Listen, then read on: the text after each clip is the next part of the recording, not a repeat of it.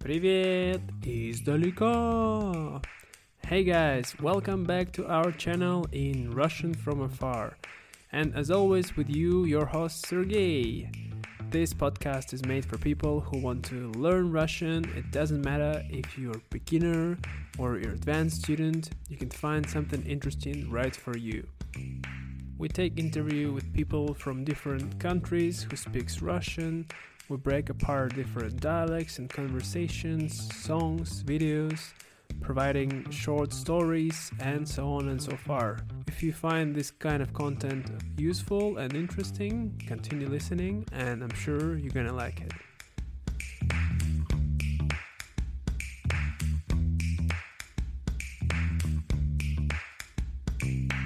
Hey guys, welcome back to our podcast in Russian from afar. Uh, in today's episode, we're gonna have the second part of the story about Slava and Andrei, and you're gonna find out what will happen in the end. Remember that you can listen to the story a few times, and after the story, they will be followed by questions, and uh, the questions will be followed by answers. So, as I said last time, I recommend you to listen to the question, pause the podcast, and try to answer, or try to answer right away and then hear my answer and compare it with yours. And without further ado, поехали! Итак, наши друзья Слава и Андрей решили ограбить банк. Для этого они вернулись в отель и целый день сидели в номере и планировали самое большое ограбление 2019 года, как сказал Андрей.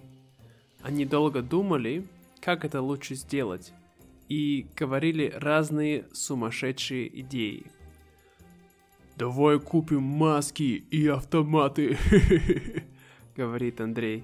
«Ты что, с ума совсем сошел? А вдруг ты кого-нибудь убьешь?» — отвечает Слава. «Лучше мы скажем, что мы вьетнамцы и что мы забыли наш пароль от счета». «Ха! Да ты в зеркало смотрел? Мы же не похожи совсем на вьетнамцев. Да к тому же мы по-вьетнамски совсем не говорим». Эх, да, ты прав. И так они спорили, пока не решили, что они будут играть российских бизнесменов, которые решили открыть счет во вьетнамском банке. После этого Слава начал писать диалоги для них, а Андрей поехал покупать им костюмы и чемоданы, для того, чтобы они больше были похожи на настоящих бизнесменов. Весь вечер они репетировали – и пошли спать очень поздно. Андрей быстро уснул, потому что он был уверен, что все будет хорошо. Но Слава долго не мог уснуть, потому что он очень много думал об их ограблении. Утром друзья проснулись рано, сходили на завтрак, быстро поели, вернулись в номер, еще раз все повторили и пошли на дело. Они выбрали самый маленький банк в городе, так как не хотели быть там, где есть много людей. Когда они зашли в банк, там было только пять клиентов, один охранник и два клерка. «Это будет очень легко», — сказал Андрей. Слава ничего не ответил, но он не был так уверен в их успехе, как Андрей. Они взяли билетик и стали ждать.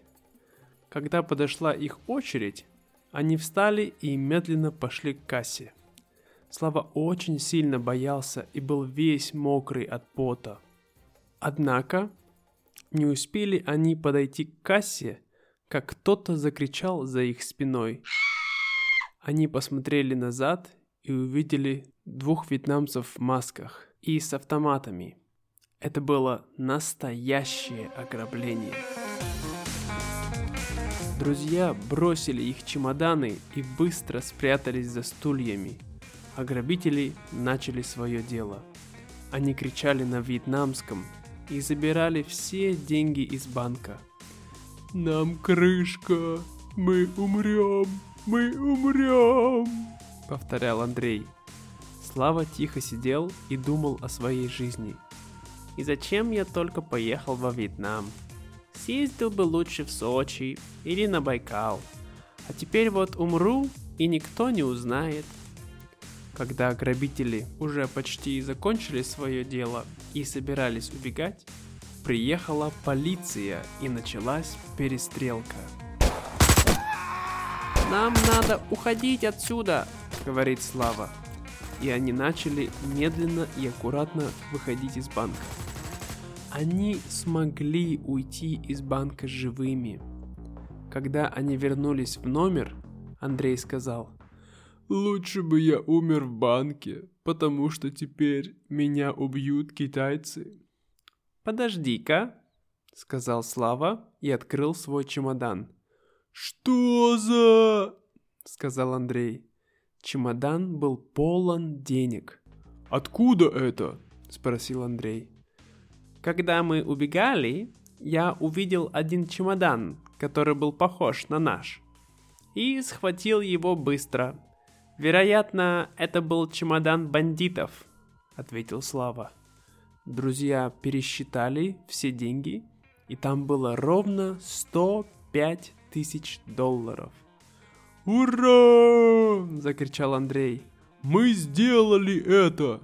Ну, не так, как мы это планировали, конечно, но это не важно, скромно сказал Слава.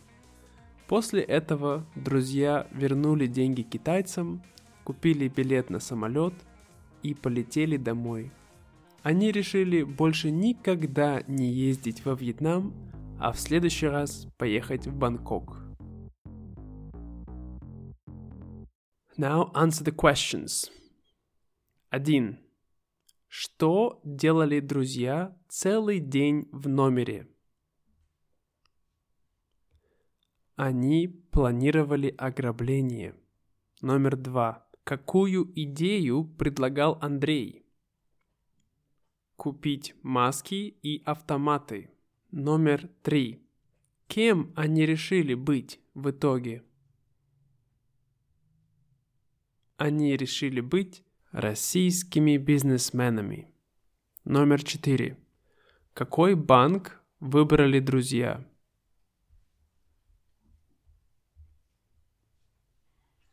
Они выбрали маленький банк.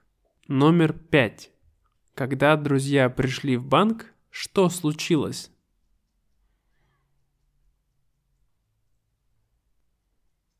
В банк пришли настоящие бандиты.